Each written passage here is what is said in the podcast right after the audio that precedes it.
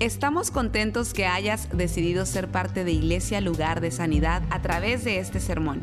Tal vez estás en tu automóvil, haciendo ejercicio, en el quehacer de tu casa o simplemente disfrutando tu día. Es nuestra oración y nuestro deseo que tú recibas lo que Dios tiene para ti. Si te es posible, te recomendamos que tomes notas de lo que Dios te hable el día de hoy. Miren esto, Santiago 3, 1 al 12, dice así, yo voy a leer y es probable que pause un poquito para hablar sobre esto y luego voy a hablar de tres puntos. Amados hermanos, no muchos deberían llegar a ser maestros en la iglesia porque los que enseñamos seremos juzgados de una manera más estricta. Ese soy yo. Ese soy yo. Y esos son los que enseñan la palabra de Dios. Por eso es que la gente dice, míralo, di que pastor, Míralo, y eso que es líder en la iglesia. Es por eso, porque cuando usted está hablando y enseñando, usted tiene una gran responsabilidad de, presentar con su vida lo que usted habla con la boca, porque recuerde que de la abundancia del corazón habla la boca. Y por eso es que Santiago dice, ustedes quieren hacerse maestros, mm, piénselo dos veces porque te van a estar mirando. Amén te van a estar observando, te van a estar oyendo. Es cierto que todos cometemos muchos errores, pues si pudiéramos dominar la lengua, seríamos perfectos, capaces de controlarnos en todo sentido. Podemos hacer que un caballo vaya donde querramos si le ponemos un pequeño freno en la boca. También un pequeño timón hace que un enorme barco gire a donde desee el capitán por fuerte que sean los vientos. De la misma manera, la lengua es algo pequeño que pronuncia grandes discursos. Así también una sola chispa puede incendiar todo un bosque. De todas las partes del cuerpo, la lengua es una llama de fuego. Recuerden que estuvimos hablando de que Santiago es el libro más práctico que hay en la Biblia, porque Santiago nos habla sobre todas las acciones de la vida. Comenzamos hablando de las pruebas, ¿se acuerdan de las pruebas de la vida, de los problemas, las crisis que pasamos, que hay que aprender a enfrentarlo, que tenemos que estar contentos cuando vengan las pruebas y las situaciones difíciles porque vamos a crecer, vamos a aprender. Amén. La semana pasada hablamos sobre las responsabilidades que tenemos como creyentes, como cristianos. Y hoy estamos hablando sobre nuestras palabras. Es un mundo entero de maldad que corrompe todo el cuerpo, puede incendiar toda la vida porque el infierno mismo la enciende. El ser humano puede domar toda clase de animales, aves, reptiles y peces, pero nadie puede domar la lengua. Es maligna e incansable, llena de veneno mortal. A veces alaba a nuestro Señor y Padre y otras veces maldices, maldice a quienes Dios creó a su propia imagen. Y así la bendición y la maldición salen de la misma boca. Sin duda, hermanos míos, eso no está bien. Lo que aquí está hablando Santiago está diciendo, usted no puede maldecir y bendecir con la misma lengua. Y aquí lo explica. ¿Acaso puede brotar de un mismo manantial agua dulce y agua amarga? ¿Acaso una higuera puede dar aceitunas o una vid higos? No, como tampoco puede uno sacar agua dulce de un manantial salado. Así que eso, eso nos está hablando a nosotros. Nos está diciendo que tenemos que tener cuidado con la forma en que hablamos. Ahora, la forma en que usted habla, otra vez, hay, hay un asunto que la, Biblia nos habla de controlar la lengua, pero más que controlar la lengua es controlar lo que está dentro de nosotros. Porque recuerde que de la abundancia del corazón, de lo que está dentro, la boca habla. Entonces ahí es donde usted tiene que tener mucho cuidado, porque, bueno, oiga bien lo que le voy a decir. Vamos, vamos a ir punto por punto, no me quiero adelantar. Número uno, el punto número uno es, la lengua revela lo que está dentro, que es el título. La lengua revela, da a conocer lo que está dentro. La lengua es como una chismosa. como un informante. Eso es lo que es la lengua. Una informante.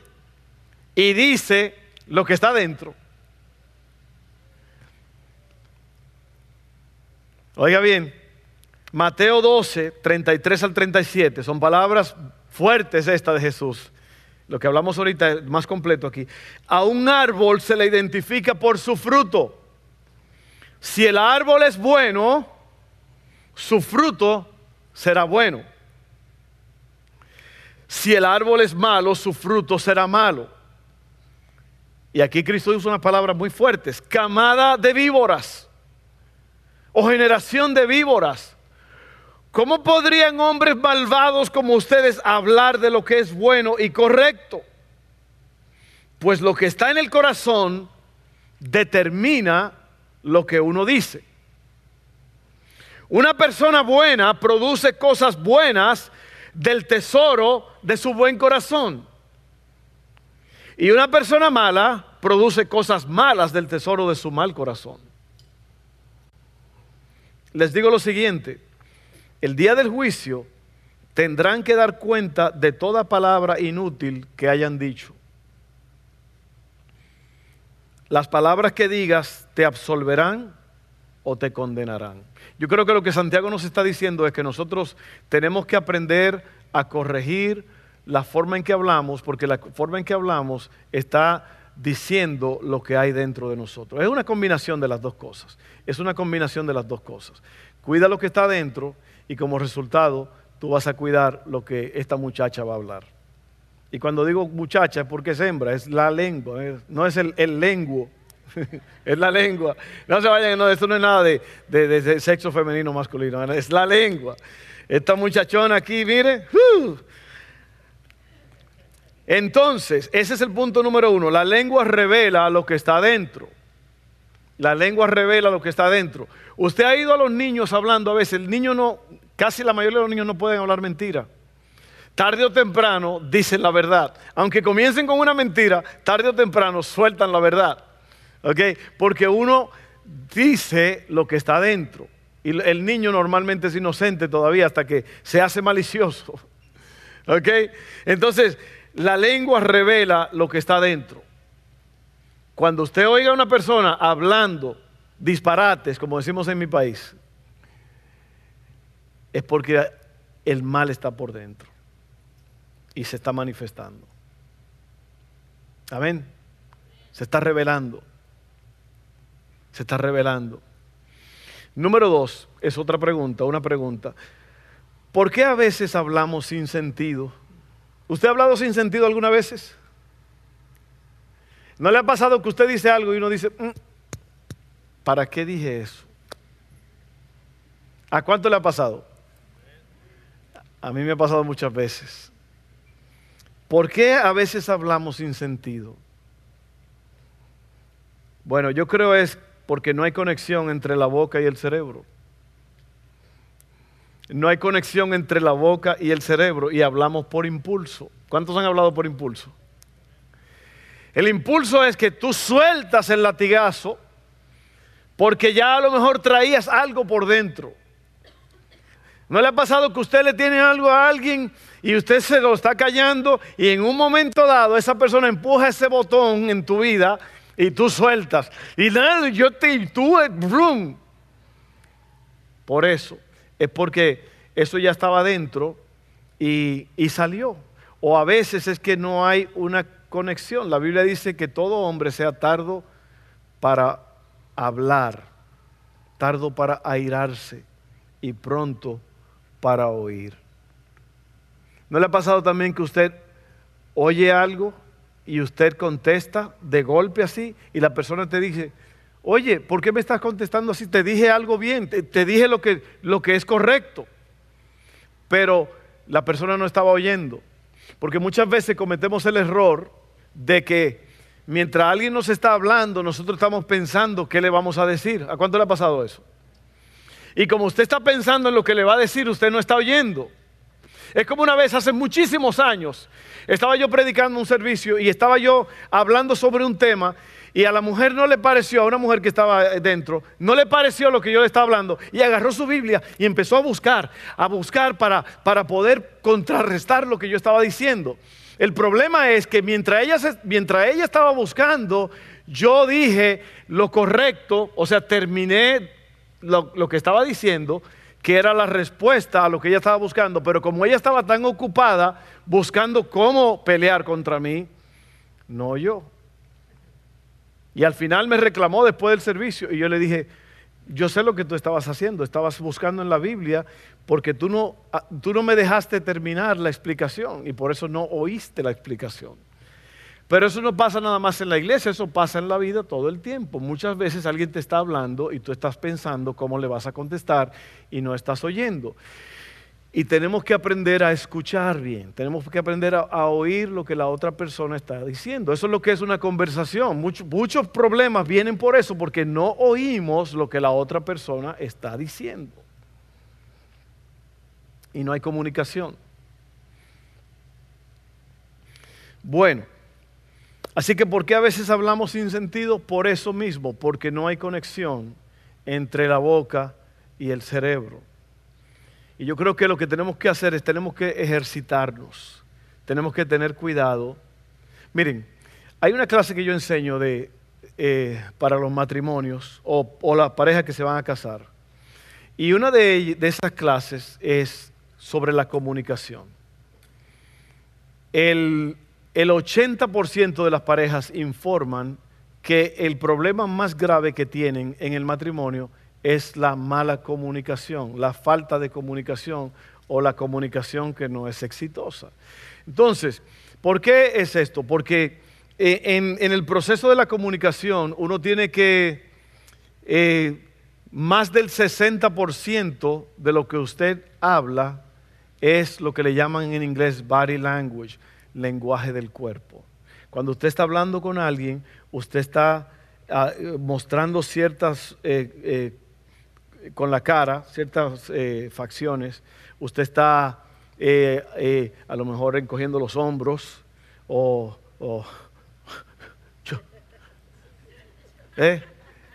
Ese es el lenguaje que la otra persona está viendo. ¿Ok?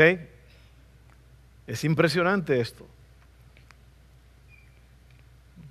Más del 20% es el tono de voz de cómo estás diciendo lo que estás diciendo. Y el resto, que es un porcentaje muy bajo, son en verdad las palabras.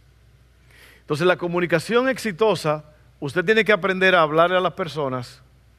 Tiene que tener mucho cuidado, hermano, porque una de las cosas que más le duele a la otra persona es cuando usted le está hablando con gestos raros. Hello, no te dije que así era la cosa. Hello. O toda esa cosa, el otro lo está viendo y está, tú estás mandando unos mensajes poderosos con esos. Recuerda que más del 60% es body language, el lenguaje del cuerpo. El resto es el tono de voz. Oye, alguien encontró mi llave. Bueno, esas llaves deberías colgártelas en las orejas porque dime algo nuevo. ¿Cuándo fue la última vez que tú no perdiste las llaves? el tono de voz. ¿Ok? Puede ser cualquier cosa. Pero oiga, tenemos que aprender a comunicarnos. Yo sé que esto está hablando sobre las palabras, sobre la lengua, pero usted tiene que aprender a comunicarse porque la comunicación es mucho más que palabras. Gestos y tono de voz. ¿Ok? Número tres, ¿qué dicen tus palabras? ¿Qué dicen tus palabras? Cuando tú estás hablando, la comunicación exitosa se basa en saber enviar mensajes y también en recibir mensajes. Cuando tú le hablas a alguien, tú tienes que hablarle a la persona con precisión. Tienes que usar el lenguaje propio para que tú puedas expresar lo que tú quieres expresar. Eso es la comunicación. Me estoy enseñando algo muy importante, hermano, porque la mayoría de la gente no saben cómo comunicarse. Les digo, más del 80% de las parejas dicen que la comunicación no sirve en el matrimonio. Y es por eso. Porque la gente Lo que pasa en el matrimonio es que la gente pierde el respeto uno por el otro, pierde la admiración uno por el otro. Y cuando se pierde la admiración, ahora las palabras flojas empiezan a salir, las palabras que eh, desafían a la otra persona, las, palabras que critican a la otra persona, las palabras que, que hacen daño a la otra persona. Por ejemplo, hay una gran diferencia entre una queja y una crítica en la comunicación. Y esto trabaja en todas las áreas de la vida. En el matrimonio es una, una queja, es, mi amor, nosotros como que ya no salimos, como que ya no hemos salido por ahí ni nada. Eso es una queja. La queja normalmente dice nosotros.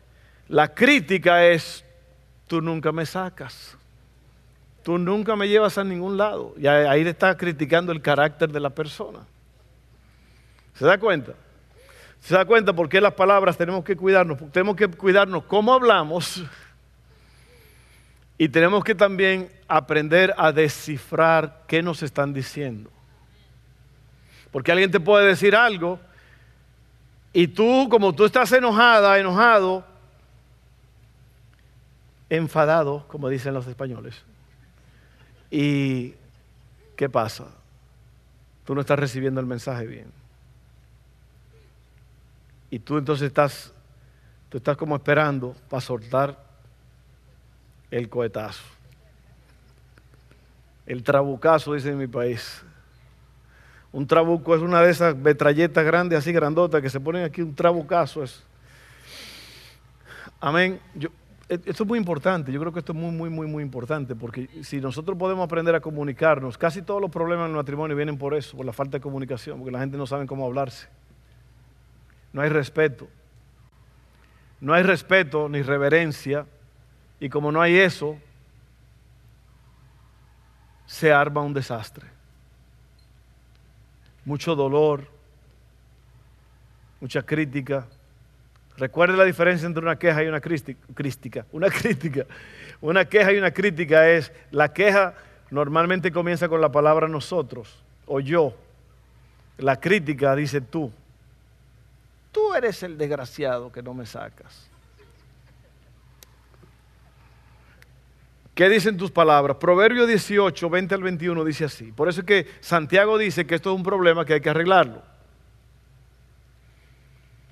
Proverbios 18, 20 al 21 dice, las palabras sabias satisfacen igual que una buena comida. Las palabras sabias satisfacen igual que una buena comida. Las palabras acertadas traen satisfacción. ¿Qué quiere decir la palabra acertada? Las palabras correctas. La lengua puede traer vida o muerte. Los que hablan mucho cosecharán las consecuencias. Yo creo que la enseñanza en esta tarde es esta. Tú puedes crear un medio ambiente en tu casa, en tu vida, en tu trabajo,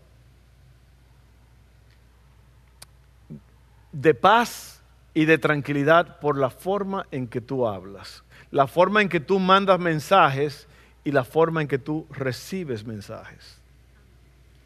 Amén. Miren, yo le dije hace poco que hay una solución espiritual para cada problema. Y eso es verdad. Hace poco yo hice un devocional que se llama seis días que cambiarán tu vida. Y este devocional se titula ¿Qué tienes en la mano? ¿Qué tienes en la mano? Si usted no lo ha oído, si no lo ha visto, váyase a Iglesia Lugar de Sanidad, Baton Rouge, o su servidor, Fernando Gutiérrez, y mírelo. Son seis días, comenzamos este lunes pasado y terminamos ayer.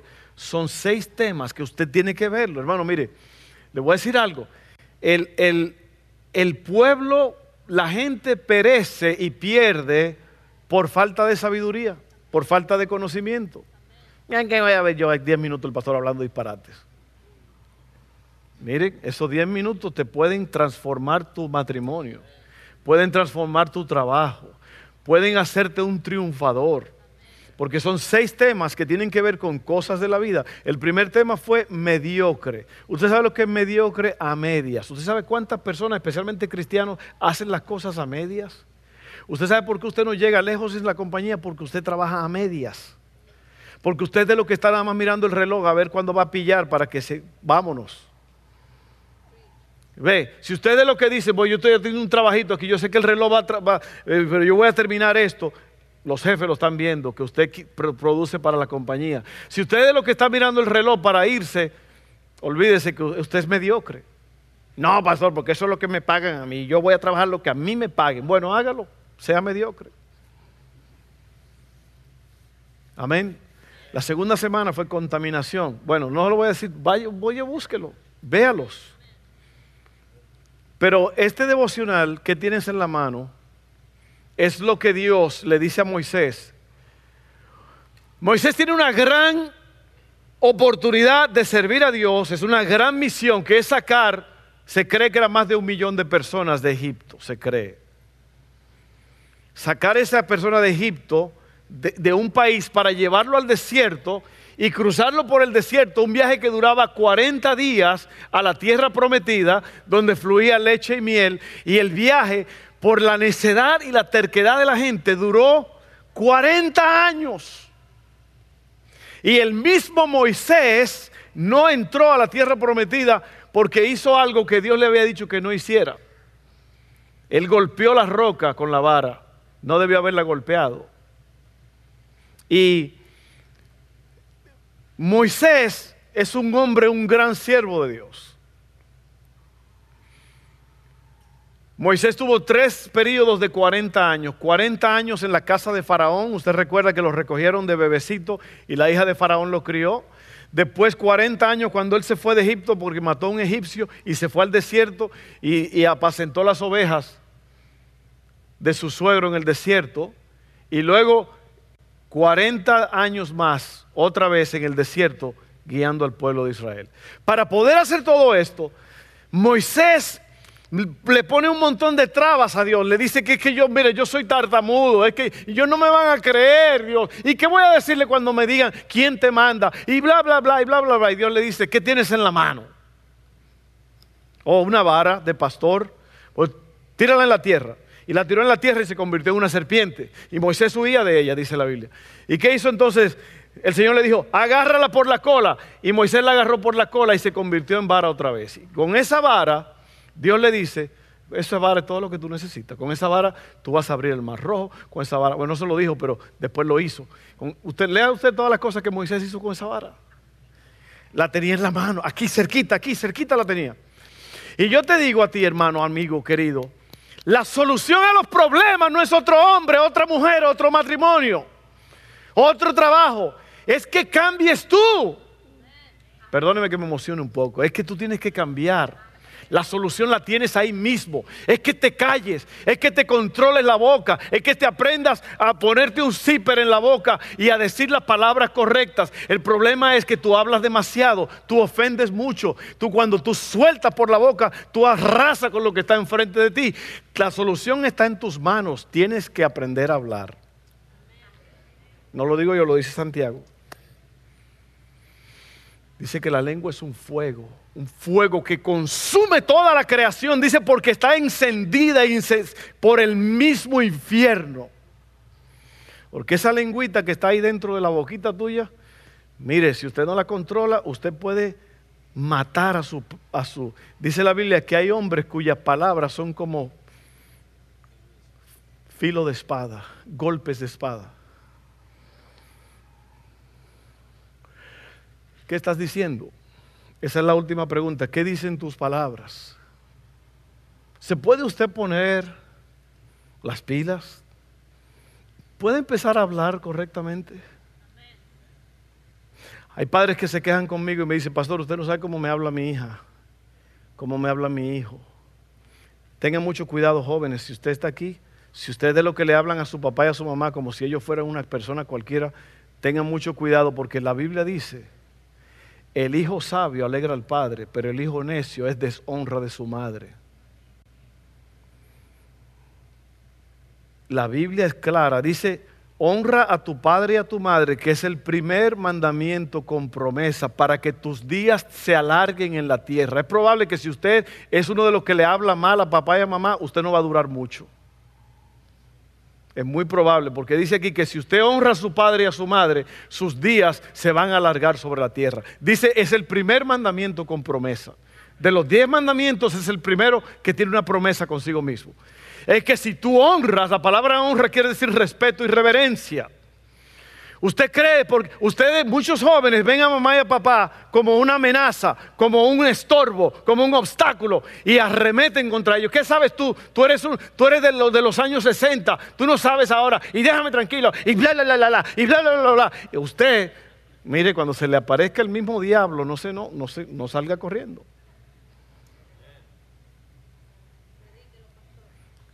Tengan mucho cuidado como usted le habla a su papá y a su mamá, porque mire, son una autoridad en su vida. Amén. Bueno, yo como que me emocioné mucho. Las palabras sabias satisfacen igual que una buena comida. Las palabras acertadas traen satisfacción. La lengua puede traer vida o muerte. Los que hablan mucho cosecharán las consecuencias. Y a lo mejor los hijos no saben el daño que causan cuando le hablan a papá y a mamá como a un cualquiera. No saben el daño que le causan a los padres. Y hay padres que no dicen nada. Hay padres que no dicen nada, que se dejan que los hijos las remetan contra ellos. ¿Sabe que si yo le hablé a mi mamá mal en mi vida, fue muy pocas veces y fue de lejos? Fue de lejos, porque si no, en esta boquita no hubiera dientes. Así es. Una vez un hermano mío llegó, mi mamá lo mandó a la panadería y trajo el pan y se lo dio a mi mamá y empezó a hablarle, a decirle cosas. Y con ese mismo, esa misma bolsa de esos panes franceses que son duros, ¿usted lo ha visto?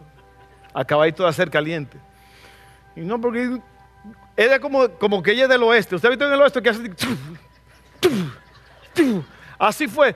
Lo, último que este vio fue los panes cuando se le cruzaron entre la cara en una bolsa de, de plástico. Ni supo qué fue lo que le pegó. Y el problema es que muchos padres aquí si hacen eso lo meten preso. yo quisiera, pastor, yo quisiera agarrarlo, pero me meten preso. Quítele el teléfono, el celular, quíteselo, el iPad, quítele hasta la ropa, esa faldita que te gusta, esos pantaloncitos, esos tenis, hasta que usted no aprenda a hablar, no lo va a usar otra vez. Amén. ¿Sabe lo que es una personita que hablando, desafiando a los padres, hablándole mal, eh, maldiciendo a los padres? E, eso no, eso no es de Dios. Eso no estaba en mis notas. Eso, mire, a alguien, alguien le está hablando Dios. Porque mire, si usted desobedece, usted, si usted es de lo que le falta el respeto a papá y a mamá, los días de usted en esta tierra están contados. Y eso va para los adultos aquí también, porque hay adultos que le hablan a los padres como si fueran cualquier cosa. Amén, vamos a terminar ahí. Padre, en esta noche, en esta tarde, damos gracias porque nosotros podemos aprender a hablar en mi casa. Yo puedo ser un hombre de palabras correctas como esposo, como hombre, como padre, como mujer. La mujer puede hablar bien correctamente, los hijos, todo el mundo puede hablar bien. Solamente hay que empezar a hacerlo. Donde tú estás ahora mismo, arrepiéntete ahí de todas las palabras. Cristo dice aquí que vamos a dar cuenta de todas las palabras que hemos hablado ociosas. La palabra ocioso quiere decir que no tiene ningún valor Pídele perdón y dile, Señor, perdóname por haber hablado mal, perdóname por faltarle respeto tantas veces, perdóname por hablarle mal a papá, a mamá, a mi esposo, a mi esposa, a mis hijos. Perdóname por gritarles cosas a mis hijos cuando yo no debía hacer eso. Ayúdame a medir mis palabras, ayúdame a hablar correctamente, con propiedad. En el nombre de Jesús.